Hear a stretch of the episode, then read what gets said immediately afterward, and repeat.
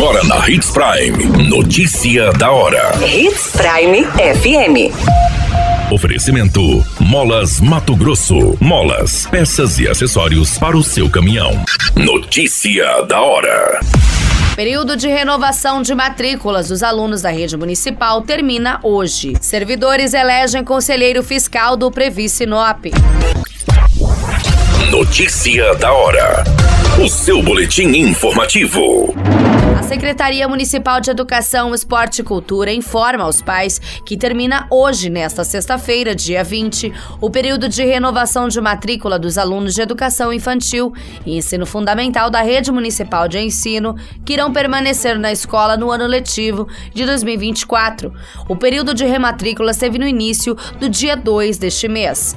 Os pais devem ficar atentos ao cronograma organizado pela Secretaria, que iniciou neste mês e segue até o começo de março do ano que vem, dividindo os procedimentos em várias etapas, conforme horário de atendimento das unidades escolares. Os pais precisam comparecer às escolas em que os filhos estudam e solicitar a confirmação da vaga. Para saber mais informações sobre as documentações necessárias para a rematrícula dos alunos, acesse o nosso site www.portal93.com.br. Notícia da hora. Na hora de comprar molas, peças e acessórios para a manutenção do seu caminhão, compre na Molas Mato Grosso. As melhores marcas e custo-benefício você encontra aqui. Ligue 3515 9853 que a entrega mais rápida da cidade chega até você. Em Sinop, na Rua Valdir Dorner, 666, Setor Industrial. Em todo o estado, peças e acessórios para o seu caminhão é com a Molas Mato Grosso. Unidades também em Várzea Grande e Cuiabá. Molas Mato Grosso.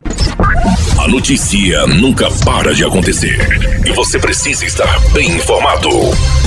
Só aqui na Hits Prime. Professora Andréia Canaver Souza foi eleita com 96 votos para compor o Conselho Fiscal do Previ Sinop.